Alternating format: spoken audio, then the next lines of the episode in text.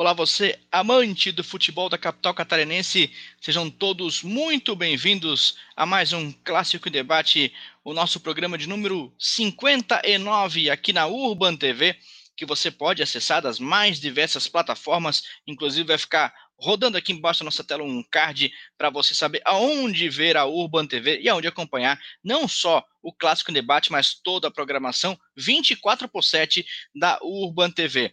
Nosso programa 59 vai falar de Havaí, o Havaí que depois do Campeonato Catarinense não conseguiu ainda é, uma vitória, e aí a gente vai conversar com o Luan sobre isso, entender é, o que, que pode estar tá acontecendo com o time. Claro que tem a Copa do Brasil nesse meio aí, com dois, um jogo jogos contra o Atlético Paranaense, um resultado, né, um, um resultado que é de certa forma até esperado por um time de Série A e tudo mais, mas na Série B o time ainda não conseguiu a primeira vitória e já teve um jogo fora, jogo em casa. Vamos falar sobre isso no nosso momento Havaí e no momento Figueirense também falar do time na terceira divisão que conseguiu vencer o primeiro jogo, saiu aquela aquela enhaca da primeira vitória, então um jogo fora de casa com derrota, um jogo em casa com vitória, o time com dois jogos já na competição. A gente vai projetar também o próximo é, é, adversário que acontece aí no final de semana do centenário do clube, o jogo dia 13, centenário dia 12. Vamos falar sobre isso também no nosso momento Figueirense. Então, a nossa mesa composta para o nosso programa de hoje com o Luan Silva, o Henrique Santos e o Henrique Moresco aqui na parte de baixo. O Moresco já está restabelecido com um sinal. E a gente vai, vai comentar bastante sobre a dupla da capital, a dupla da capital, que vem no momento um perde, outro ganha, aquela gangorra que a gente está acostumado, e vamos ver se isso vai acontecer ou não, ou se é só uma fase dos dois clubes. Vamos lá, vamos começar o clássico debate. Luan Silva, seja muito bem-vindo. Boa noite, Alain. Boa noite, Henrique Moresca, Henrique Santos. Infelizmente, com a eliminação do Havaí na Copa do Brasil, né? Antecipamos aqui, era o que todo mundo esperava que seria um jogo muito difícil. Analisando o jogo em si, foi melhor do que eu esperava, foi mais parelho do que eu esperava.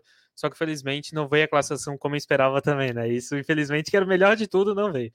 É, alguns lances, umas falhas individuais, mais, o mesmo Havaí que a gente estava acostumado, Havaí com posse de bola, Havaí pressionando o adversário, mas não finalizando o gol. Teimosias do Claudinei também, que a gente vai conversar um pouquinho. E infelizmente esse Havaí aí com, se não me engano, cinco jogos sem vitória, e tomando gols, né? Uma coisa que o Havaí não vinha fazendo e agora mais uma vez está acontecendo. A gente vai, vamos avaliar se, é, se é falhas individuais, se é a questão dos adversários, se é a questão do Havaí também. Vamos conversar um pouquinho sobre o Havaí. Olha, Luan, o nosso amigo Henrique Santos está num olho no gato, olho no padre ali, tá vendo o jogo do Flamengo na TV e acompanhando, conversando conosco aqui nessa quinta-feira. Seja muito bem-vindo, Henrique Santos. Boa noite, Alan. Boa noite aos amigos da Urban TV, o pessoal do Clássico Debate. Novamente, uma satisfação estar aqui. Apenas para fazer um esclarecimento, a gente tinha anunciado aí nas nossas redes sociais a presença do, do Chico Lins hoje com a gente aqui no programa. A gente ia falar bastante de Figueirense, de Havaí, de toda a trajetória dele nos dois clubes da capital. Eu até coloquei aqui uma camisa do Barcelona em homenagem a ele, mas ele teve um probleminha aí em casa e não, não conseguiu participar. Futuramente ele participa conosco. Então, comentar daqui a pouco com o Luan essa questão aí do Havaí, tanto na Copa do Brasil quanto no Campeonato Brasileiro, os resultados não foram positivos, e também destacar a primeira vitória do Figueirense na Série C do Campeonato Brasileiro, as declarações importantes que o Jorginho deu pós-jogo e também o que projetar aí para os próximos dias. Você que está vendo a gente na Urban TV nessa sexta-feira de noite agora, ou então você que está vendo a gente no YouTube a partir do sábado. Então, no sábado, dia 12, o Figueirense completa 100 anos e a gente vai destacar um pouquinho do que o clube programou para esse seu centenário. Tem live, tem anúncios importantes, tem uma programação também da própria torcida do Figueirense. Então, a gente vai comentar um pouquinho sobre essas ações do centenário ao longo do programa. Valeu, Henrique Santos. E para fechar nossa mesa, Henrique Moresco, seja muito bem-vindo ao Clássico Debate. Boa noite, Alan. Boa noite, amigos da mesa e todo mundo que está acompanhando a gente aí no, na Urban TV, nesse programa 59 do Clássico em Debate. Acho que os amigos pontuaram muito bem aí o que, que a gente pode ter para abordar no programa, né?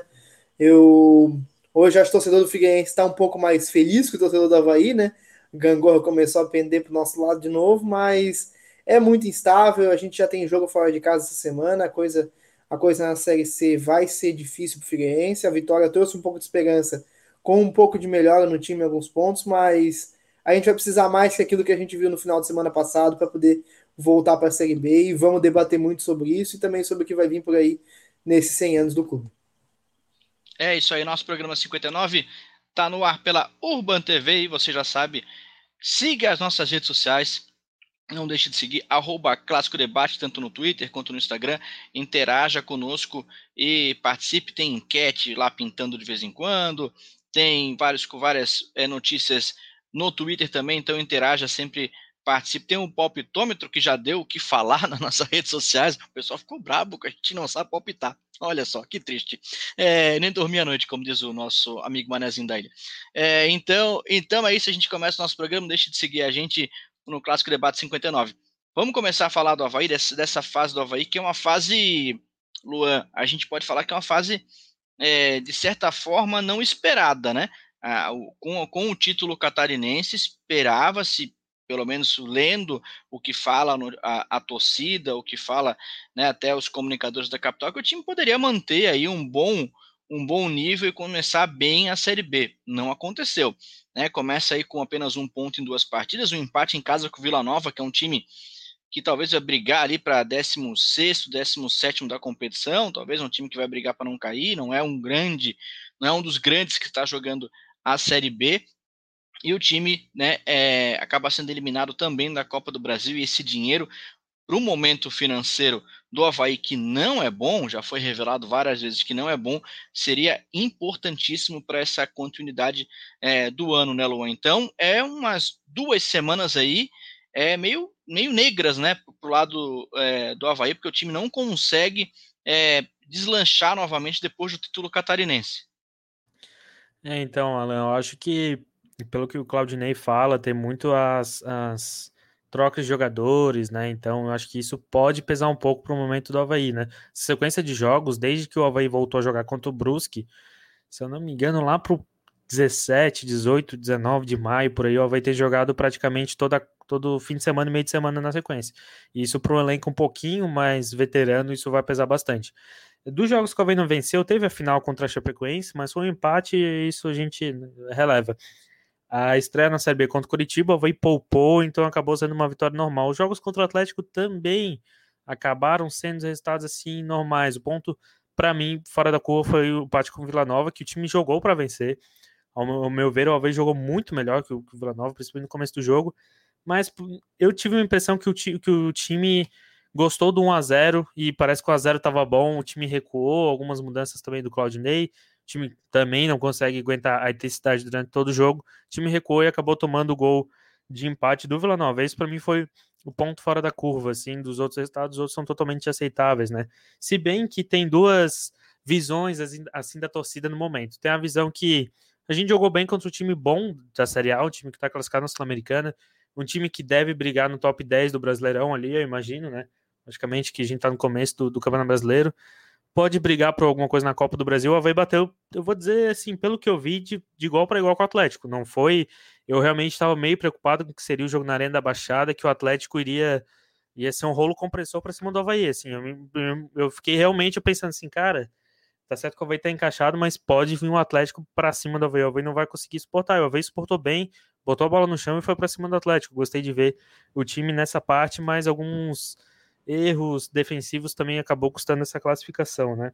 O... Luan, aí entra naquela, entra naquela questão que a gente já vem falando há algum tempo sobre a motivação, sobre o quão importante também. é, é esse tipo de competição, no caso a Copa do Brasil para o Havaí, que a gente falava, ah, o Havaí não está jogando bem, o Havaí isso, aquilo, mostrou até então o melhor jogo do Havaí foi contra o Cascavel pela Copa do Brasil, e quem viu os jogos tanto de ida quanto de volta contra o Atlético Paranaense, elogiou o desempenho e a postura do Havaí. Talvez não seja a mesma forma de jogar como jogou, até porque o Havaí pegou dois times grandes também na Série B, tanto o Curitiba contra o Vila Nova tal, e mostrou um bom desempenho contra ambos. Contra o Curitiba não foi tão bem, porque estava é, bem modificado, mas contra o Atlético Paranaense fez valer um bom jogo, teve oportunidades, teve bola na trave, teve mais posse de bola. Aqui em Florianópolis também jogou bem. E foram bons testes. Eu acredito que se o elenco, se esse time do Havaí se mantiver motivado, se mantiver com a mesma postura que teve contra nos dois jogos contra o Atlético, ele tem bastante a acrescentar nessa Série B. Sim, concordo, concordo. Acho que isso é a parte da motivação que deixa mais preocupado, assim, porque o, o, o precisa, precisa definir jogadas. O Havaí tem muito, muito volume de jogo, mas não define, não, não, bola não entra. Eu acho que isso pode ser preocupante, assim, pode ser que a partir de um momento o time comece a ficar instável e toma um gol, parece que desespera, porque parece que o limite do Havaí é dois gols na partida, no máximo, assim, um, dois. né? O time não, não vai ter mais poder de fazer mais do que aquilo. Acho que o Claudinei tá, tá mexendo umas peças ali que o Getúlio, né, que a gente até tava falando em off aqui, que talvez seja o que está sendo mais criticado no momento, Getúlio e Juno Dutra, são dois centravantes que eu acho que estão 12, 13 jogos sem marcar gol. Nenhum dos dois. Então acho que isso é muita coisa pro camisa 9 do Havaí, assim. E quando tem o Jonathan que entra e quando entra contribui, assim. Ontem ele entrou em coisa de um minuto, ele girou para cima dos zagueiros finalizando o gol, assim. Acho que foi um dos dois ou três chutes a, a gol do Havaí, foi um, um do Jonathan no primeiro lance dele. No jogo de estreia. Foi até, não, foi um pouco mais para entrar da área do que o, no outro jogo da Copa do Brasil que ele fez o gol, ele também teve esse desempenho. O Claudinei até justificou, falou que o, o Getúlio é, tem uma característica física diferente, logicamente, o, o Jonathan é mais o centroavante, assim, mais, mais pesadão no estilo dele, assim, né? O, o Getúlio é um jogador mais, mais magro, mais alto, tem um pouco mais de, feliz, de, de velocidade, mas eu prefiro o Jonathan. Centroavante, é, tem que fazer gol, né? tem que ficar. Lógico, pode falar. É, nessa linha que tu tá tratando aí do, do, do, do, ataque do Havaí, a gente já fala há algum tempo que o Havaí tem uma dificuldade muito grande de concretizar a jogada, né? O time até cria a jogada, mas é, parece que eles falta alguém chutar no gol, é aquele passe a mais e acaba perdendo, ou a finalização uhum. completamente errada, né? Que acontece bastante finalização errada da parte do ataque do Havaí. E, e se olhar só os números do Jonathan, ele costuma errar muito pouco chute ao gol. É, mais, de, mais de 85% dos chutes que ele, que ele desfere vão no gol.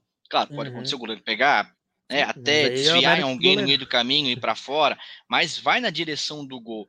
Isso é bem importante uhum. também. E por mais que tu fala que o, que o Jonathan é mais, é, mais ele é troncudo do que é o, o, o Getúlio, que é extremamente mais móvel, ele é menor também que o, tem que talvez alterar um pouco a característica do jogo para fazer com que o Jonathan seja um atacante de referência, né? É, dá para fazer algumas mudanças aí para que eu consiga é, trabalhar com o Jonathan de parede, para ver alguém chutando. Então, não é porque o cara é um pouquinho troncudo, não, não dá para jogar. Só posso jogar com quem, quem é rápido. Então dá para corrigir, é, para conseguir fazer com que ele jogue, né? Eu concordo, concordo. Acho que de encontro isso que tu falou no jogo contra o Vila Nova, ele entrou e ele deu, se não me engano, a maioria dos chutes a gol do Havaí. Ele quase fez um golaço na primeira jogada, na segunda, que o, que o Jorge Mim fez uma defesaça. E no segundo, uma bola na trave também, que ele já, já, já colocou. Então, acho que isso. Eu acho que o Claudinei, ele até. Eu entendo a, a justificativa dele, mas eu não concordo com ele, né? Mas eu entendo, né? Então. Eu acho que isso é até para não queimar tanto os atacantes, porque hoje o Getúlio é o principal alvo do, do, da torcida do Havaí, assim, vamos dizer. Então vai ficar ali deixando o Getúlio ali 500 jogos sem fazer gol, dá um banco, dá, uma, dá um descanso para ele. Então coloca o jogo, coloca o Getúlio, coloca, sei lá, coloca o Getúlio, não, coloca o Jonathan, coloca sei lá quem, assim. É, daí fica falando, ó, vai ter que trazer um camisa 9.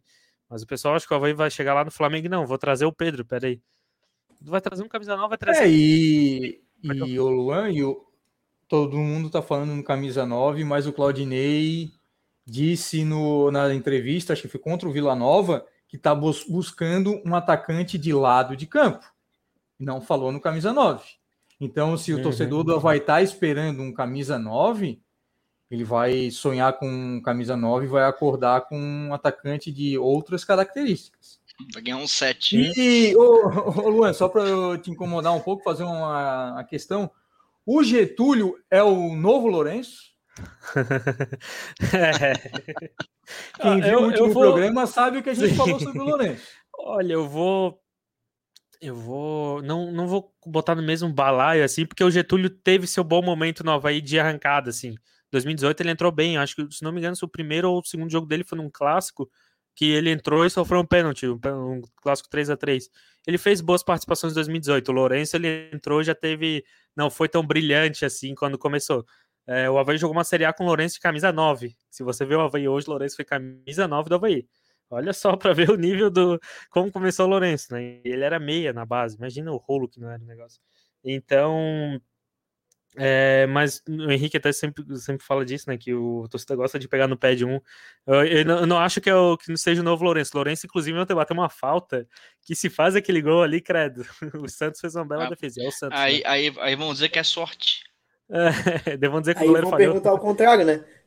se o Lourenço, se o Getúlio que vai conseguir virar o novo Lourenço. é verdade. É, porque futebol é muito momento, assim, né? É complicado mesmo. É, e é sequência, né? Porque ah, você, a torcida, tudo quanto é lugar, é, é, assim tudo no Brasil. A torcida quer que o cara resolva, que o cara é prata da casa, ah, quer que tenha chance. Aí ele joga meio tempo, não faz cinco gols, não dribla 28, não ataca, não marca. Aí os caras já querem tirar. A mesma paciência que a gente tem com o pessoal de fora, a gente não tem com o pessoal daqui. Ontem, ontem no, na quarta-feira, eu estava ouvindo os pós-jogos aí na VEG, na, na, na Guarujá, enfim e o pessoal estava todo elogiando o Lourenço, dizendo que ele já não, não podia mais ser sacado do time. E a gente falava aqui nos últimos programas também que a opção do Claudinei era o Renato ou o Lourenço, que o Renato era o jogador de confiança dele, não jogava por questões clínicas, físicas, médicas, enfim, e o Lourenço estava cumprindo aquele função que seria do Renato, quebrando um galho. Mas agora o Renato voltou, está jogando como titular e o Lourenço não perdeu a vaga. Quem saiu do time foi o Valdívia. E o Lourenço, como disse o Luan, bem, atua também. como segundo volante, atua pelo corredor na direita. Agora está batendo falta. Outro dia fez um gol de falta. Ontem, bola na trave, depois de uma baita defesa do Santos. Ah, a bola desviou, não desviou, esse é detalhe. Mas ele bateu no gol, ou não deu um chutinho fraco, enfim. O, o Lourenço agora conquistou seu espaço. E agora tem a questão do Getúlio. Agora, como a gente falava aí nos bastidores, tem dois jogadores que estão sendo contestados: o Alan Costa, zagueiro, que entrou no lugar do Betão, e o Getúlio. São esses os novos bodes expiatórios da imprensa e da torcida havaiana contra os seus esquecer, jogadores. Não vamos esquecer do goleiro, que ainda né, há o desejo ah, frenético de um novo goleiro. Não, não, vamos, não esqueceremos, né? Isso aí é desde que o Havaí, Havaí, desde que eu sou pequeno, eles falavam do César Silva, depois falavam desse, daquele, e nunca, nunca estão satisfeitos. Nunca teve um goleiro bom. É, e o, aqui, rapidinho só, o, o, Henrique comentou do Valdívia, né? E eu fiquei pensando aqui o quanto que é, tinha expectativa de Valdívia Sim, quando entrou no Havaí, né? E agora como é que ele tá virando reserva do Lourenço, digamos assim, né? É, aparecendo esporadicamente em alguns jogos. O... Ele entra o torcedor do Havaí, não sei como é que é a expectativa do torcedor do Havaí quando ele entra em campo, mas a minha assistindo como secador eu fico até mais feliz, cara. Porque, assim, a, não tem sido uma passagem muito feliz o Valdir pelo Havaí. Não, é, depois que ele teve contrato renovado com o Havaí, tornou-se 100% do Havaí, digamos assim, não, não empréstimo, parece que, que não, não teve mais lampejos de felicidade, né, ô Luan? Parece que vai ter uma acomodada, né? Pois é, não, eu tô, tô até fazendo uma pesquisa aqui para complementar as informações é, sobre o Valdívia. Cara, é, ele veio para ser o camisa 10 do Havaí, né? É o camisa 10 do Havaí. Mas eu, talvez será que o pessoal não tá é, exigindo muito do Valdívia, uma coisa que ele nunca foi, assim, ele nunca foi o cara de fazer 25 gols no ano. É ele era um bom jogador no Inter em 2015, né? Ele não vinha tão bem assim. Quem sabe a torcida, eu não sei a parte financeira, mas a torcida talvez queira que ele entregue uma coisa que não é muita característica dele. Lógico, ele é o, vamos dizer assim, o, a referência técnica do, do elenco, vamos falar assim mas ele nunca foi o cara para ser o, talvez o craque do time, assim, dessa forma que muito se espere. Pode ser uma opção. Também eu acho que não está rendendo. Ele poderia contribuir mais para o Havaí. Tem até uma discussão sobre a posição que ele é utilizado. Eu acho que, eu acho que ele joga mais como meio, na posição ali que joga o Giovanni hoje, por exemplo. O Claudinei já coloca ele na ponta. Eu não concordo muito, mas enfim, é, já deu para ver que o Claudinei não tem muita paciência com, com o Valdívia. E também ele não está fazendo por merecer, né? Então é, eu tava só pegando aqui os números para complementar aqui. Tá falando que em 2021, eu imagino que seja contando a Série B, o Lourenço fez, o Jonathan fez 20 jogos. Tô num site aqui o Ogol, mas eu acho que tem também misturado aqui com o final da Série Às B. Às vezes não tem os. Ah, também é, porque a, a gente. É, o calendário tá quebrado, né? Tem a temporada é. 2020 também, né? Isso. É, tem do, do, Mas aqui ele tá com 20 jogos, eu acho que não É, eu acho que não, porque o Claudinei falou no, no domingo, se eu não me engano, que o Havaí tinha feito 21 jogos no, na, nessa nova temporada. E o, e o, é. o Jonathan não entrou em todos os jogos. É, então, mas assim, se ele jogou todos os jogos, ele não jogou. Ele jogou, não jogou mais de um tempo, a maioria. Ah, imagina. Ou então, às, vezes, às vezes tem um aspirante também, aí tem que ver aí exatamente. Tem o, o Júnior Dutra com 11 partidas, o Getúlio com 17 e o Jonathan com 20, mas eu acho que em questão de tempo o Getúlio geralmente joga como titular, então até eu vou tentar é, pegar melhor essas estatísticas aqui. Eu tô no Ogol, que é um site que a gente acaba uhum. Usando como referência, mas né. É, essa questão de sequência, é o que a gente sempre aperta na tecla, assim, o Jonathan não teve a sequência que o Getúlio tem. O Jonathan não teve a sequência que o, que o Júnior Dutra tem, que o Ronaldo teve que o Rodrigão teve, que todo mundo tem. Inclusive, inclusive, o Ronaldo continua no elenco, tá? É, é pois é, campeão catarinense. É. E... Comentaram, ele é campeão, ele foi campeão catarinense, é.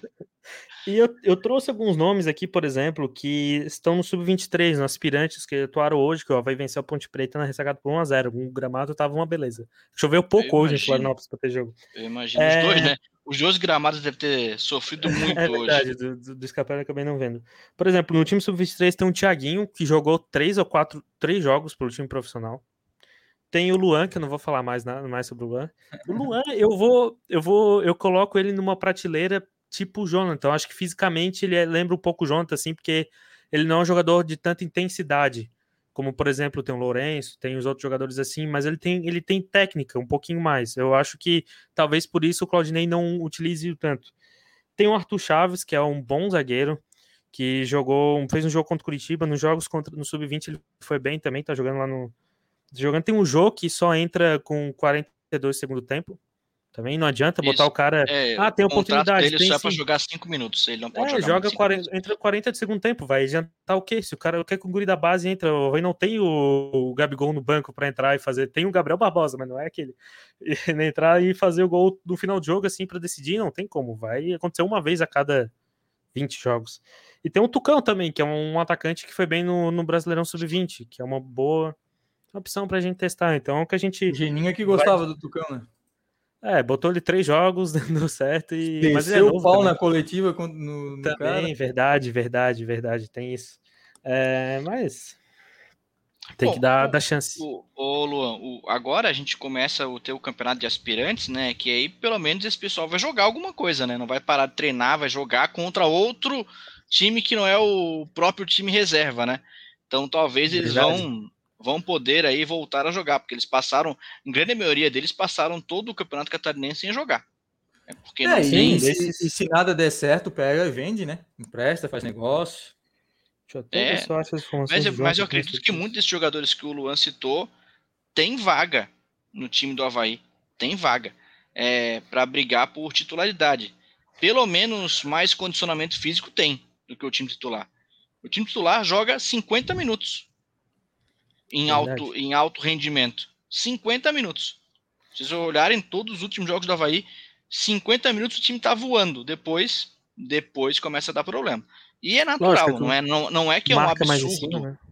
É, é, e é natural, porque é um time é, mais veterano, realmente vai ter dificuldade na parte é, de condicionamento físico na parte final do jogo. É normal. Então, por isso que precisa ter no banco boas peças para ser utilizadas quando precisa. E aí, se eles não jogarem nunca, é muito complicado. Aí entra outra questão, né? Entra outra questão. O Alan falou muito bem, é uma coisa que eu bato nessa tecla: se tem elenco, tem que usar. Mas aí a torcida, a imprensa, a diretoria, etc., tem que ter a paciência. É o seguinte: ah, o Betão não vai conseguir jogar tão adiantado, vai jogar lá à frente, vai conseguir dar bote atrás de, de atacante de velocidade. Ah, o Bruno Silva não tem condições de jogar todo o jogo. A mesma questão do, do Edilson, que são jogadores experientes. A gente falou aqui outro dia a idade de cada um desses jogadores da, da, do setor defensivo do Havaí. Se o Havaí quiser jogar marcando lá em cima, ou quiser jogar mais recuado, aí é diferente. Vai cansar no segundo tempo, e se for essa a proposta de marcar pesado, enfim, se cansar, cara, vai ter que rodar o elenco. E uhum. aí. Nada mais que um jogo no... quarto e domingo. Não, mas vai ser jogo duas Por que vezes. Que não rodou no estadual? Até é. dezembro. E aí é o seguinte, cara, vai uma hora ou outra vai ter que segurar os mais velhos, ou vai estourar eles, e aí é um, é um jogo que vai exigir muito mais do físico, e aí vai ter que ter a paciência, vai ter que ter um entendimento de que o elenco vai ter que rodar, porque não vai dar para o Bruno Silva jogar todo o jogo, ontem já foi mal, não vai dar para o Edilson jogar todo o jogo, não jogou não jogou contra o Curitiba, o próprio contra o Curitiba não, contra o Curitiba isso. O próprio Claudinei falou que ele sentiu que ele estava com uma lesão, o Júnior Dutra foi poupado, esse ou outro teve que segurar porque senão iam estourar e ficar igual o Betão que ficou 15 dias fora e não e provavelmente não volta nesse domingo diante do Brusque. Então vai ter que ter esse entendimento de que o elenco vai ter que rodar. E a gente está falando aqui de jogadores mais velhos. O setor defensivo mesmo, os zagueiros e os laterais, todos acima dos 30 anos, tanto os titulares quanto os reservas. O único que não tem ali 30 anos é o tal do Yuri, tem 25, 26 anos. O resto não, não sei não. Não sei não, acho que já está nos 30. É, só para complementar a informação, eu tentei tentei buscar aqui o número de jogos. É, como tem um estadual, não é a maioria dos, dos sites que levam em consideração estadual e tal, essas coisas. Então, claro. Não temos a informação completa, mas pode ser que o Jonathan tenha a mesma quantidade, mesma quantidade de jogos, mas com, com certeza de minutos não tem a mesma quantidade Muito que os outros menos. atletas do Havaí. Muito menos. Isso. Ô, Luan, pra gente, pra gente fechar o nosso momento Havaí de hoje, a gente falar um pouquinho do jogo contra o Brusque, que é o próximo é, jogo nesse próximo final de semana que é o jogo contra o líder da competição, né? O Brusque tem dois jogos, duas vitórias. É, enfrentou o Londrina, ok? O Londrina é um time que, né, que subiu também da, da, uhum. da Série C, mas é um time tradicional, digamos assim, no futebol brasileiro, um time já com, com muita bagagem de anos de história. No primeiro jogo me fugiu quem é que ele enfrentou, mas Ponte são Preta. duas vitórias. Ponte Preta, esse sim, um jogo importantíssimo, né? Uhum. Ponte Preta, um dos, um dos grandes dessa série, dessa série B. E aí, é, eu queria falar contigo no seguinte questão. A gente vai ter o jogo, é, esse jogo contra o Brusque, o Brusque com duas vitórias, só que o Havaí vem de vitória contra o próprio Brusque no Campeonato Catarinense. Quando se enfrentaram, o Havaí saiu melhor do que o Brusque. É, uhum. Qual é a tua expectativa para essa partida? Ser a terceira partida na competição? Então, até pelo momento que o Havaí precisa, que o Havaí precisa vencer eu colocaria o Havaí com um pouco mais de chances de, de né, pelo, pela, pela própria eh, motivação do elenco de vencer o jogo contra o Brusque. Só que tem um porém, tem um tal de Edu que tá, a gente conhece muito bem o tal, eu tô falando, né? Mas logicamente a gente conhece o Edu, Edu jogou em vários times aqui da região, tem uma baita história no Brusque, assim como o Thiago Alagoano, né? Logicamente eu falei um tal, não, não desconhecendo o jogador, a gente não conhece ele muito bem. Sim, tava... claro. Não, não, não. Ele jogou ele jogou, ficou um tempo lesionado que ele voltou de lesão e fez três gols já. Dois na tá ponte e um no. fire, né? Meu é, ele, ele, ele ficou um ano parado, não é um jogador que tem um porte físico, não é, ele, ele, é um, ele é um pouco mais, mais forte assim do que os demais, não é aquele atleta que é tipo o Getúlio. É o assim, Jonathan do Brusque. É, o Jonathan é, e faz gol e é incrível. Forte é incrível como... E ele tem um faro de é. gol, né? Ele se posiciona incrível, de um jeito cara. que às vezes tu, tu enxerga realmente que é um cara que é artilheiro, assim, né? E não a, é como às aquela... vezes pega outros jogadores que estão lá na frente, mas estão mal, estão mal posicionados, fica escondido atrás do zagueiro, às vezes sem querer, né? Perfeito, os dois gols que ele fez, na... eu vi os dois gols contra o contra o, o, o Ponte Preta, e é incrível como o Brusque tem, inclusive o Júnior Pirambu jogava no Brusque fazer gol, eu não entendo o que, que aquela 9 do Brusque tem de especial, assim, que os caras vão lá Thiago e acabam fazendo gol. Thiago Alagoano jogando bem também, então... Só nós é que não conseguimos uma camisa 9 igual o Brusque, né? Pois é. Todos esses, o Pirambu, o Thiago Alagoano e o Edu foram contratados no Brusque na Série C, tá? Não vieram agora, vieram antes. Se não foi na Série D, se não foi é, antes ainda. Também, Porque eu lembro que o Edu fez gol na ressacada na final da Recopa é. Catarinense. Ele já o Edu do interior, veio do interior do Rio de Janeiro. Enquanto isso, os nossos clubes de Florianópolis não tem um olheiro mais ou menos para trazer um Edu da vida, né? Mas olha só, ele jogou no Tubarão, a média dele também já foi boa no Tubarão aqui. Então eu lembro dele com a camisa do, do Atlético Tubarão. Já tinha jogado no Brusque também. Uma média de gols também muito boa. Então Edu talvez seja a grande preocupação. O Thiago Lagoano não foi tão bem nas partidas contra o Havaí, mas também é um, nas duas últimas. Na primeira ele foi bem. Mas também é um atleta que a gente tem que ter cuidado. Assim, é, por um lado a gente tem os prós tem os, tem os contras, né? O Edu já fez gol no Havaí, eles... Não, o Reizinho do Vale é o Thiago Lagoano. O Edu eu não lembro o apelido dele. Então é um atleta que a gente tem que ter bastante cuidado mesmo, porque que gosta de fazer gol. Até como o Henrique falou, se, tiver, cara, se tivesse o Edu no Havaí, como ele tá jogando no Brusque, o Havaí tava feito. Tinha um camisa 9 que precisava, assim, é o mini William Batoré do, do, do Brusque, assim. É, e, e, eu acho que é um jogo extremamente complicado, hein, porque o Brusque aqui, não é aquele mesmo Brusque que foi eliminado pelo Havaí. O time tá, tá diferente. Tá diferente, tá jogando diferente. E, e tem aí, começou com dois, dois resultados muito expressivos na, na Série B e agora já enfrenta um, um, um, jogo regional, né, que tem uma outra, uma outra pegada de, de uma rivalidade um pouco maior do que do que jogar com times de outros estados. Então traz essa proximidade também da rivalidade entre os clubes regionais. E aí é um jogo, acho que é um jogo extremamente perigoso para o Havaí, extremamente perigoso.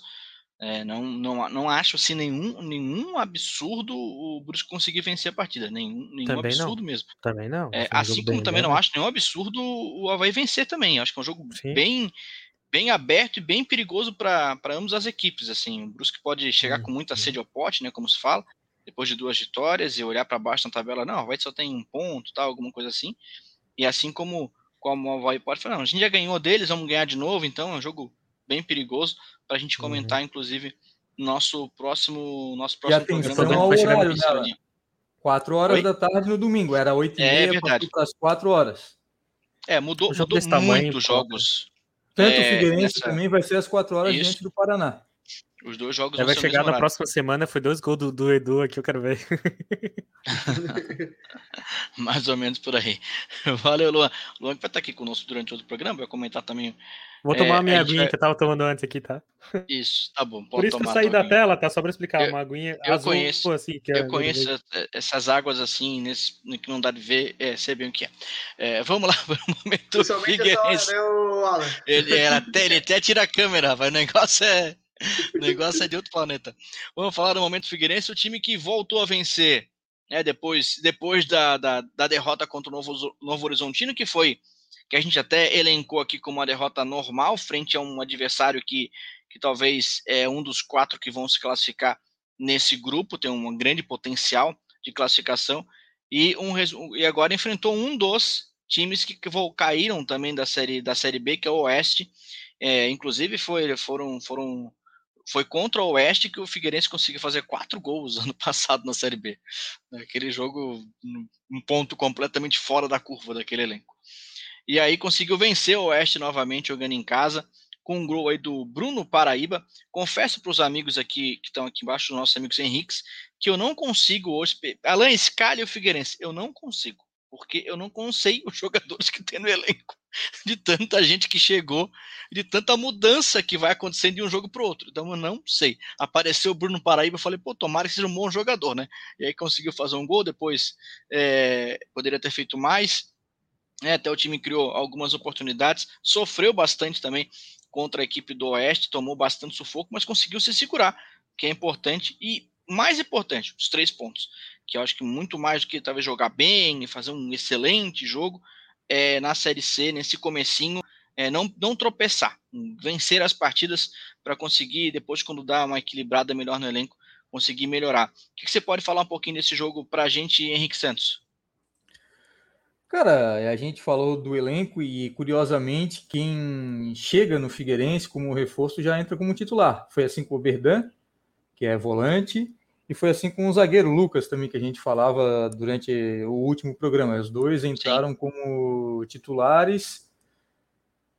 O que a gente pode esperar da Série C, com um time que está se conhecendo, com poucos jogos, com treinamentos espaçados e com jogadores que chegam e de uma hora para outra já são galgados à titularidade? A gente não tem que esperar nada. O gol do Figueirense mesmo foi um, vamos lá, uma sorte cara, o goleiro foi tirar, aí o atacante do Figueirense chegou e depois também no finalzinho perdeu cara a cara e ainda no final tomou uma bola na trave, foi aquele sufoco. Ó, oh, sinceramente, o Figueirense, não sei como é que vai ser o trabalho do Jorginho, o Figueirense também perdeu o jogador né, às vésperas do jogo por Covid, que era o jogador titular, que era o Garré, enfim. E, cara, assim, ó, de positivo o resultado deu uma tranquilidade, deu um alento aí para quem sabe buscar uma classificação para não cair, enfim. mas de positivo resultado. A gente não tem. E também, não, nem para ter sincero, não vi o jogo, porque o jogo passa no streaming agora na TVN e no Dazone. Nesse último final de semana passou o jogo na TVN, agora nesse domingo às quatro da tarde passar no Dazone. Aí eu vou ter que comprar outro pacote. Sinceramente, a gente acaba não vendo o jogo, pelo relato do pessoal que está no rádio, o relato das redes sociais, e aí é diferente do que tu vê o jogo pela TV, também bem diferente do que tu vê o jogo em loco, enfim, mas é, a gente está se apegando àquilo, ao resultado. Hoje não tem muito o que falar do Figueirense, até porque é capaz aí, e também provavelmente vai ter uma estreia agora diante do Paraná, a estreia do Roberto, reestreia, né? Ele já ele foi o primeiro reforço anunciado nessa nova era LA, não jogou, estava lesionado e agora, segundo o Jorginho, já vai ter condições de jogo para enfrentar o Paraná. Provavelmente vai começar como reserva, até porque o próprio Jorginho falou que se nada tiver, tiver muito problema, ele vai repetir a mesma escalação diante do Oeste. Ele não tende, ele não tende a mudar. A entrevista dele, o Henrique Moresco, pela cara, já não gostou. Mas a entrevista do, jo... é, a entrevista do Jorginho foi bem clara. Ele falou: se não acontecer nenhum problema, eu vou repetir a mesma escalação do time contra o Oeste. Até para rodar, até para dar mais. É, vamos usar eu, sinceramente, não acho é, tão vamos... ruim assim. É, claro. Vamos usar uma expressão do Tite até para dar mais uma jogabilidade a esse time. Porque tem que entrosar, né, cara? Porque a gente está né? falando, a gente tá falando de, de quantos jogos, de quantos times, e o próprio Alan falou aí no começo que chegava lá e não, a gente não sabe quem tá no elenco, quem não tá, e aí tu olha, ah, cadê o Kevin? Ah, o Kevin apareceu no banco, cadê o Alessandro? Ah, não, o Alessandro não tá treinando tão motivado e tá hoje atuou no sub-23 ali no, nos aspirantes. Só para o torcedor ter uma ideia do que deve vir agora nesse domingo de tarde, a partir das 4 horas, diante do Paraná, lá em Curitiba. A escalação, se nada mudar, vai ser Rodolfo Castro, André Krobel na lateral direita, Lucas Cesani, que é o zagueiro que chegou agora na semana passada e já virou titular, o Heine e o Denner Barbosa, que perdeu um pênalti. Denner Pinheiro, que é aquele jogador que começou aqui, agora é o camisa 5, o Berdan, que fez a sua estreia vindo do Cascavel, o Fabrício, outro volante, que era o Fabrício Bigode, então são três zagueiros, e o Renan Luiz, que tem jogado numa segunda linha ali, como eu falei no último programa, o Carlinhos jogava na, naquela linha, agora o Renan Luiz é que está jogando nessa segunda linha, ele que era o titular da lateral esquerda durante o final da Série B, 2020-2021 e começo do Campeonato Catarinense, e o ataque com Diego Tavares e o Bruno Paraíba, que é o nosso artilheiro na Série B, na Série C, desculpa, um gol marcado. É isso aí. Domingo, 4 horas, a escalação deve ser essa. Não, deve, não devemos ter nenhuma novidade. O... Deixa eu, só, deixa eu só botar o Moresco de novo aqui, que, que ele deu uma travadinha, mas está voltando. Ele duplicou, ele virou o irmão gêmeo. O, o Moresco, é, deixa, eu, deixa eu te perguntar. É, como não chegou ninguém nesse meio tempo, e como já falou também o Henrique Santos, a gente vai manter a mesma escalação. Mas se a gente olhar bem a escalação, é, praticamente nenhum desses jogadores, a não ser talvez o Fabrício, né, o próprio Fabrício, talvez o único, e o Renan Luiz, talvez não lembro se o Renan jogou, jogou no contra Chapecoense no último jogo da, do time no Campeonato Catarinense. Fora isso, regularmente, né? É, fora isso, o elenco inteiro é novo, desde o goleiro que, volta, que volta também, né? Claro, vamos, vamos combinar que o goleiro é o Rodolfo Castro, que já estava com a posição, mas basicamente é de 11 jogadores, é, 9 são, entre 8 e 9 são completamente novos. E aí, é, realmente, eu acho que é importante, se o Jorginho tem a certeza que esse é o melhor Figueirense que tem de todos os jogadores que estão aí, manter o time, né? Bom, eu acho que. Que caiu. É, acontece. Ô, acontece, acontece. Ô, Alan, enquanto, vai, vai. enquanto o Moresco não fala, já que a gente já está no adiantado do programa, falar um pouquinho sobre a programação do aniversário do Figueirense, tá? Nesse momento que o torcedor e o espectador está vendo a gente na Urban TV, nessa sexta-feira de noite, o Figueirense está fazendo uma live aí, provavelmente para fazer alguns anúncios, enfim, para até comemorar na, no sábado pela manhã, a partir das nove e meia no Memorial, tem uma sessão solene, assim, com beneméritos, com pessoas que fizeram e fazem parte da história do clube que serão homenageados, enfim. E, e é isso. A princípio é isso, tá? E aí o torcedor está programando carreata. Curiosamente, tem o cara veio falar comigo agora. Tem uma carreata anunciada às quatro horas do Cochichos ao Scarpelli E tem outra carreata anunciada também às quatro horas do Scarpelli a outro setor. Ah, eles vão se né? juntar né? no meio e é, vão é, o trânsito e aí fica por ali. Uma, as duas no mesmo horário, uma sai do Cochicho e vai para o Scarpelli, e outra sai do Scarpelli. É meio bizarro. E também na sexta-feira à noite o, torcedor está programando aí um foguetório, um, alguma coisa assim de barulho ali na frente do estádio Orlando Scarpelli. E também no dia 19, que é no outro sábado, aí tem o Carreteiro Alvinegro, que é tradicional, encerrando assim oficialmente o, o centenário. O Figueirense disse que vai fazer uma programação até meados de 2022, quando comemoraria comemora aí os 101 anos. Então, mas aí inicialmente para a data que é agora 12 de junho, nesse sábado, vai ser essa programação aí. Digamos que é a abertura do centenário, é, é, né? É. De, sexta, de sexta e sábado aí com sessões solenes, com nada tão presencial, porque não dá nessa pandemia. Né? Mas Moresco voltou, é. ele fala do time. Agora vai Vol Moresco. Voltei, gente. Desculpa pelo problema. Eu tô com o meu computador, ele tá com problema, pessoal. Viu que eu fui para celular, computador, eu, então eu só para esclarecer, que ele ia tá? problema, é. Voltei essa bandeira daí, e vou ficar aqui até o final do programa, porque tá difícil. Tá? Bom, só para falar agora um pouquinho do, da partida do Figueirense, o Alan fez a questionamento ali sobre a escalação mantida, né? E o que, que eu acho que é bom a escalação mantida, porque é a primeira vez que a gente vê isso no Figueirense. Eu, o que eu acho que é ruim disso é porque foi uma escalação que teve muita coisa estranha.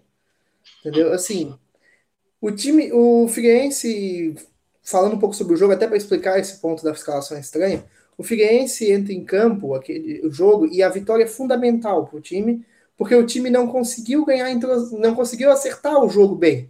Então venceu mais por erro do Oeste do que por, do que por mérito do Figueirense. O Oeste tem três erros de saída de bola praticamente. Um deles o Figueirense quase faz gol.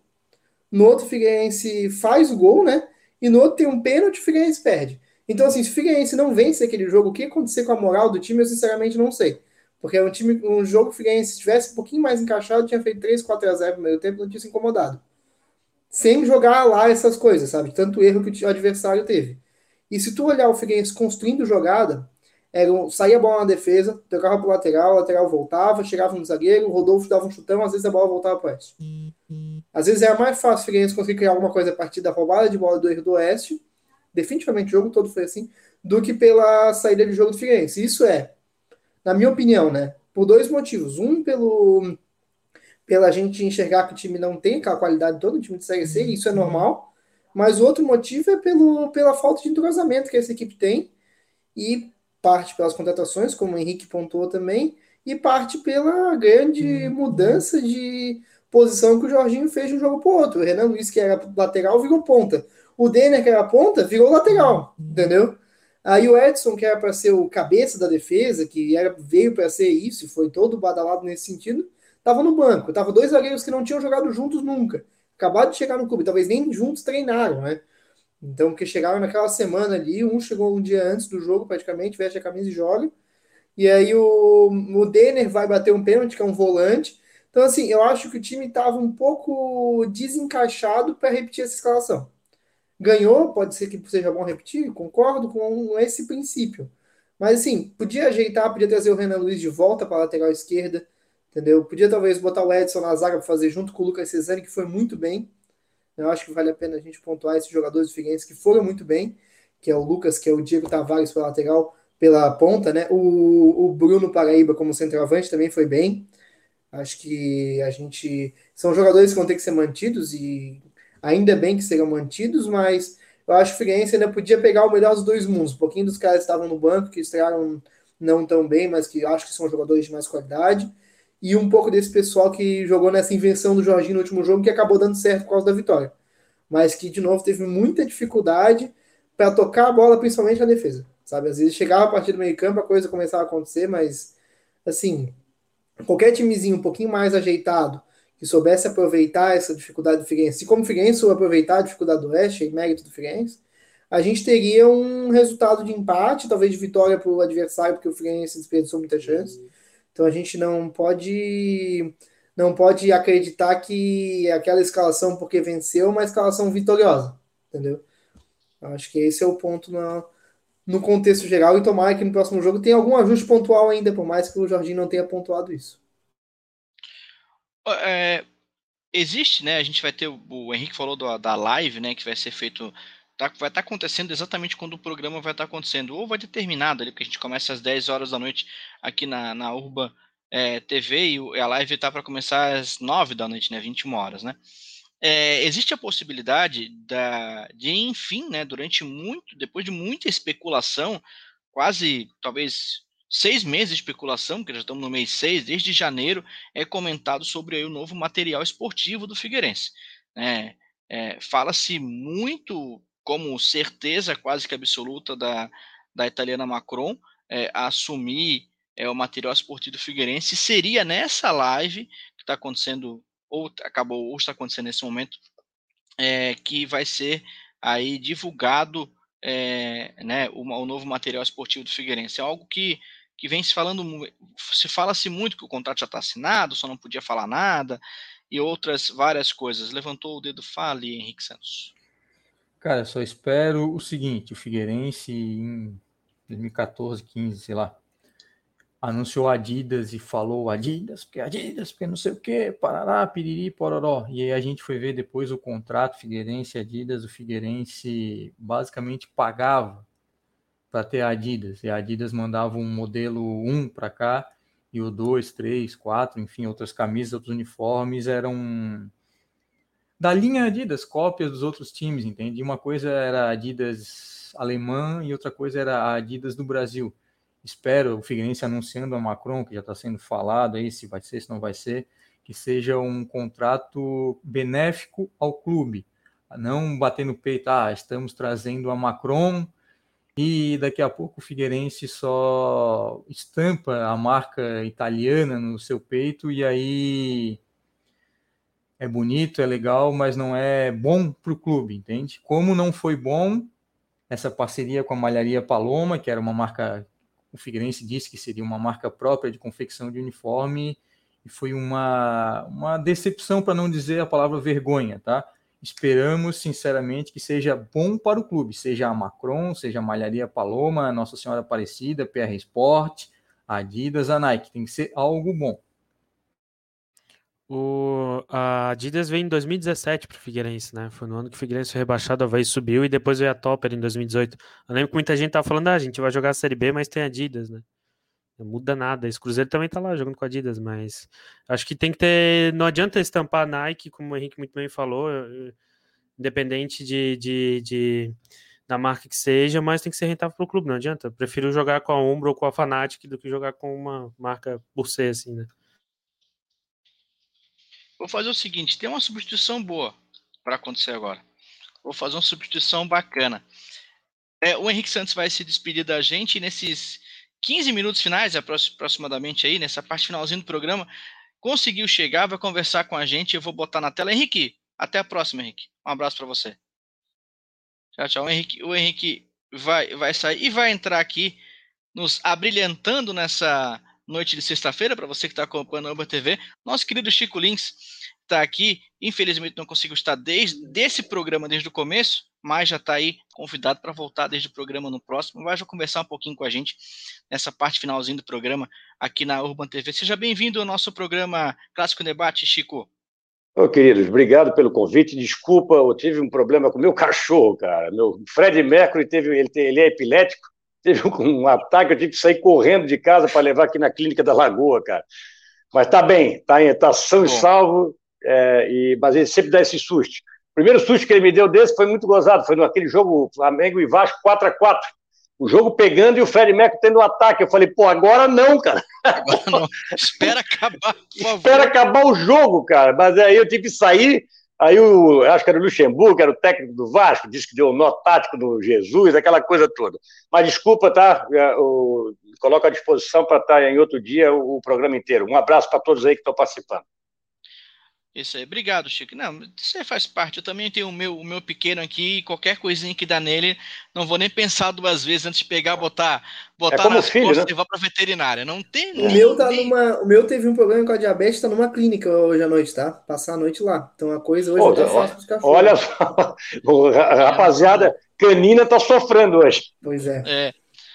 Ô, Chico, a gente comentou bastante no nosso programa sobre o momento dos dois clubes, né? Os nossos clubes estão em momentos em que a gente sempre brinca aquela famosa gangorra dos times da capital, quando um tá bem, o outro tá mal, quando um perde, o outro ganha, que, que não tem nada de, de maneira científica, mas que se a gente pegar a estatística, parece que algo realmente acontece nesse sentido. O Havaí vem aí de, de, uma, de uma eliminação na Copa do Brasil, perdeu não, não tão em campo, mas financeiramente perde muito mais é, do que em campo, até jogou muito bem contra o Atlético Paranaense, e o Figueirense conseguiu, enfim, vencer a primeira na Série C, é, tira aquele, aquele peso de vencer a primeira em casa, que o time tinha uma dificuldade incrível de vencer em casa durante a Série B do ano passado, e, e os dois times estão nesse. são díspares, né? Um venceu, o outro perdeu. Eu queria que tu comentasse um pouquinho, começando com o Havaí, é, para a gente, inclusive, encerrar o programa com o seu Olha, com fala.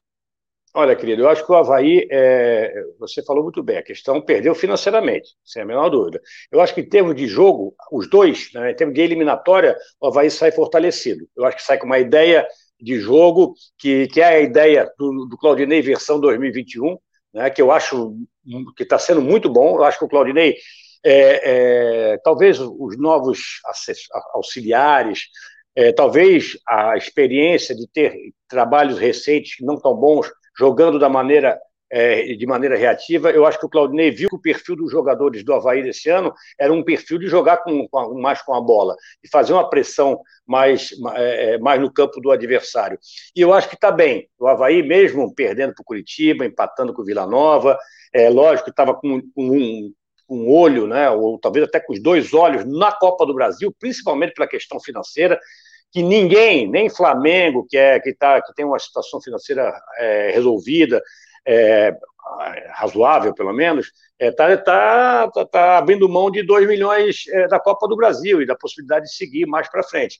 Eu acho que o Havaí prestou muita atenção na Copa do Brasil, mas em termos de modelo de jogo, de, em termos de confiança, sai fortalecido. Algumas escolhas do Claudinei eu, eu, eu, eu questiono. Eu acho principalmente a, a, a, posição 9. Né? Eu, eu já venho falando há algum tempo que o Jonathan não pode ser reserva. Neste momento, o Jonathan não pode ser reserva do Havaí. Né? Ah, é, é, tá gordo, tá fora de forma, não aguenta. Meu amigo, eu acho que o Jonathan já provou que hoje, como 9, é melhor, muito melhor que o Júnior Dutra, porque o Júnior Dutra não é 9, na minha opinião. E, e, e o Getúlio, que era um cara que estava bem, mas 14 jogos, se não me engano, sem fazer gol, tem que dar, tem que dar espaço para outro. E o Jonathan joga 45 minutos, joga 60 minutos e depois sai. Mas tem, ele tem, pode fazer, ele tem 22 anos, gente. Ele pode fazer essa pressão na frente. Quando o time está certinho, todo mundo corre menos. E o Jonathan vai correr menos se, se todo mundo estiver marcando, como o Havaí está marcando.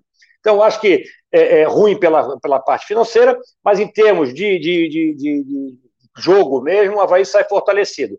Tem uma caminhada longa. A Série B não é fácil. Eu joguei duas Séries B, né? Joguei não. Quisera eu jogar. Mas eu fui, né, trabalhei Figueirense e Havaí em duas Séries B. É, é, é, muito traiçoeira a competição, porque a gente diz que é fraca, mas tu vai, vai lá ganhar, vai lá ganhar do, do, do, do de hoje, vai lá ganhar do CRB, vai lá ganhar do. É difícil. Eu acho que o Havaí está credenciado a lutar na parte de cima. Seis, sete equipes aí que talvez tenham condições de brigar. O Havaí está. O Havaí, sem, sem dúvida, está. Também concordo, já terminando a fala do Havaí, que depois, né, o primeiro jogo contra, contra o Curitiba, eu não teria é, é, é, poupado tanta gente. Eu acho que ali o Betão estava lesionado, o outro ali estava muito cansado, mas tirar o time todo numa competição que é a mais importante do Havaí esse ano, chama-se Série B. O campeonato é legal, de estadual, porque pô, tem mais disputando título com o Figueira. Assim, a série, a, a, Copa do Brasil, você pode até chegar numa, mais na frente, mas é difícil. Você vai pegar times muito melhores, vai pegar time com orçamento lá em cima. A Série B é o campeonato do, do, do Havaí. E é lá que vai dar não os 2 milhões de uma fase, mas vai dar 30 milhões de, um, de, um, de uma cota de televisão em 2022. Então, acho que aí é, é, é, ah, é a primeira rodada, mas três pontos, dois pontos e um ponto pode fazer é, é, é falta lá na frente. Sobre o Figueira, pô, eu falo, falo demais, né? Pô, eu, eu Não, acho que você. Excelente. Pode prosseguir. Tudo, tudo, que tu falou do Havaí, o, o, Luan lá em cima na nossa janelinha vibrou, porque foi o que ele falou no começo do programa. Então ele deve estar tá feliz. O pessoal tá alinhado, né, Alan? pessoal tá... É, Vamos ver se ele alinha comigo no Figueirense também. Eu, eu, eu tô feliz por, ter, por, por, ter, por, por o Luan ter, ter, ter, mais ou menos a mesma opinião do que eu. E sobre o Figueira, gente, eu, eu, eu, eu fiquei muito preocupado com o campeonato estadual. Eu achei que o Figueira ia entrar na Copa, na, na, na, Série C, para não cair para não cair. Eu acho que ele deu uma melhorada, eu acho que a chegada do LA, eu falo com muita tranquilidade, eu, não, eu, eu tive um problema com o LA no, no, no Luiz Alberto no Havaí, em 2014, mas ele, ele, para esse papel, para este momento do Figueirense, eu acho que ele é bem-vindo.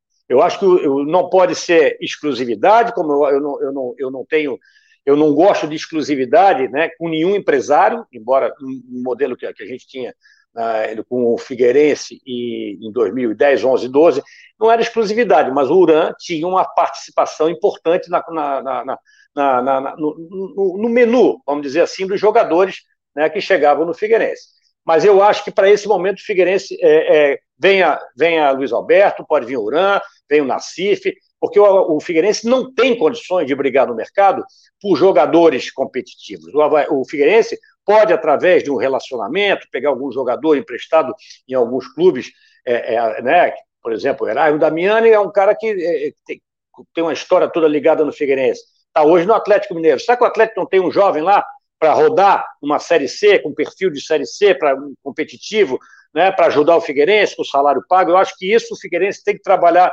bem e forte.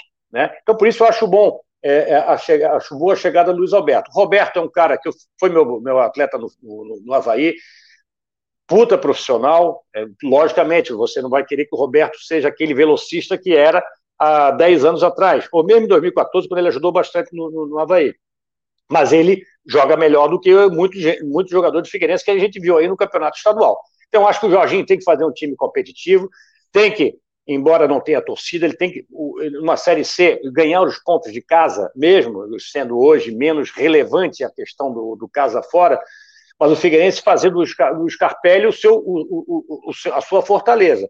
Né? Ganhou já o primeiro, o, primeiro jogo em casa, é importante, é uma competição. Eu, eu não vou dizer que, que conheço, porque eu nunca trabalhei numa Série C. Já caí duas vezes, mas tá, dá para B. Para B, graças a Deus, eu nunca caí.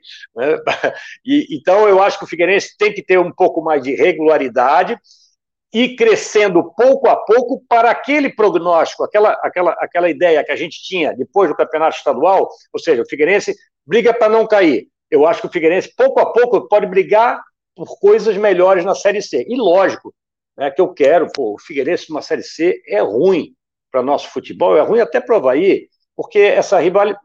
Cara, é, o Figueirense tudo, depois de tudo que. O Luan acha que não, o Luan acha que está certo, deve ir para D. É, brincadeira, brincadeira. Não, no fundo, não, no fundo ele sabe que faz falta o clássico no brasileiro. Faz, no não, eu, eu, eu tenho uma, uma ideia dos nossos dois clubes, eu acho que os nossos dois clubes são, são clubes de Série B, com picos de Série A. Eu acho que mais ou menos é o nosso tamanho hoje. Lógico que o Figueirense, depois que tudo que fizeram com, com, com o clube nos últimos anos, teve essa, é, é, é, essa, essa, essa, essa consequência né, que estava todo mundo avisando. Todo mundo avisou que ia acontecer isso com o Figueirense. É, eu fico de uma tristeza, um time que vai completar é, 100 anos daqui a dois dias, cara, um, um clube que eu, que, eu, que eu, tenho que confessar, eu fui muito bem tratado, eu fui muito é, feliz nos três anos, dois anos e meio, dois, três anos que eu fiquei no Figueirense, pela torcida. É, eu acho que os resultados, 2010, 2011, foram legais. 2012 foi uma tragédia, né? uma tragédia para todos, né, os alvinegros. Mas eu tenho muito carinho pelo Figueirense, porque eu fui muito bem tratado. Pelo Havaí também tenho um carinho enorme, mas eu, eu acho que o meu trabalho no Figueirense, já que a gente está falando do clássico em debate, o meu trabalho no Figueirense foi melhor do que o meu trabalho no Havaí. Eu acho que o, o torcedor alvinegro tem mais motivos para gostar de mim como profissional do que o havaiano tem. Embora eu tenha chegado em 2014 no Havaí, estava um momento traumático, a gente conseguiu subir, não sei como. Até hoje eu me pergunto como é que nós subimos mas eu acho que o meu trabalho no Figueirense foi um trabalho é, é, é melhor, profissionalmente falando. Valeu, é isso aí. Vamos fechar aqui então o nosso programa de hoje. Eu já, já falei demais, né, cara? A gente, infelizmente, né, o Paulo lá da Urba TV, ele dá, briga comigo se eu estouro a nossa uma hora semanal, mas você já está convidado para voltar para fazer um programa inteiro para a gente Pô, bater. Volta a hora que vocês quiserem, queridos. Desculpa ah, mesmo hoje o, o contratempo aí que a gente teve. Não, fica muito tranquilo. Luan Silva, um grande abraço para você. Até a próxima Clássico Debate. Muito obrigado, Alan, Henrique, é o outro Henrique estava aqui, é o Chico. Prazer estar aqui contigo. Eu tô até me sentindo vendo a rádio, assim, porque tá o Chico falando, né? É muito, é muito estranho. Eu até falei, eu vou fazer uma brincadeira, é... vou botar um boné é que o Chico deve conhecer um pouquinho, assim, um vermelho e amarelo. Eu digo que tu, eu penso que tu trabalhou nos três maiores de Florianópolis, né? Nova no Figueirense no, no time de vôlei também, né? É um prazer, eu era, é. era torcedor daí no, no, estádio, então é um prazer também te ter aqui por, por esse motivo também, né? Além de como trabalhar no futebol, trabalhar em Florianópolis. É, cara, eu já sou, pô, trabalhei em Guarujá, CBN, Havaí, Figueirense, vôlei, trabalhei na Unisul e na CIMED. Vambora, tá vambora, cara. É, eu, graças, graças vez... a Deus. E, e, e, e, ninguém me odeia assim de, de morte. Exatamente. Né? Tá exatamente. Então, Entendeu? Tem uns que não também. gosto muito, mas aí faz parte do jogo. é, não, mas muito obrigado. Vamos torcer pela melhora do, do Havaí, do Figueirense. Deixa vocês se virar. Eu tava rindo aqui, mas eu tô, tô brincando. O pessoal já sabe a minha opinião. É, muito obrigado mais uma vez. A gente, no fim, acaba pensando muita coisa e acaba não, não, não, não falando tudo. É, vamos torcer para a vitória do Havaí. Quem sabe o Havaí desencantando com o gol do Jonathan, né? O Claudinei botando Jonathan para jogar. Acho que vai, vai ser bom. Abraço, até mais. Até semana que vem. Valeu, Luan Silva. Henrique Moreira, um grande abraço para você. Até a próxima. Abraço Alan, abraço Chico, Luan, Henrique, meu xará, também, que já foi do programa aí. E eu acho que, como torcedor alvinegro, eu espero que a gente tenha um centenário, centenário bom, uma semana de comemorações boas, que a gente consiga aproveitar, desfrutar, viver esse clube, né? Como o Chico contou algumas histórias aí, que a gente consiga relembrar elas também, até no Clássico em Debate na semana que vem. E acho que seria muito importante para isso a gente ter um próximo jogo de vitória também, para o time sair comemorando, fechar uma semana boa, né? Abrir uma semana boa, desculpa, porque o jogo é no domingo, né? Então a gente abrir essa semana de centenário com o pé direito. E, e é isso que a gente está torcendo, e para isso que essa bandeira está esticada aqui atrás. Um abraço. Tá que, seja, que assim seja, amigo Moresco. Chico Lins, obrigado pela participação, mesmo que pequena, e você volta numa, numa próxima para fazer o programa tudo com a gente. Muito obrigado. Tá combinado. Obrigado a vocês, queridos. Um abraço. E você pode seguir as nossas redes sociais, não esqueça, arroba Clássico Debate, tanto no Twitter quanto no Instagram. Um abraço para todos os amigos da Ruban TV e também no YouTube. Você sabe que, ah, se você viu só o finalzinho, fique ligado que sábado a gente também está no YouTube com o programa inteirinho. Então a gente fica por aqui, uma até breve para você e tchau, tchau.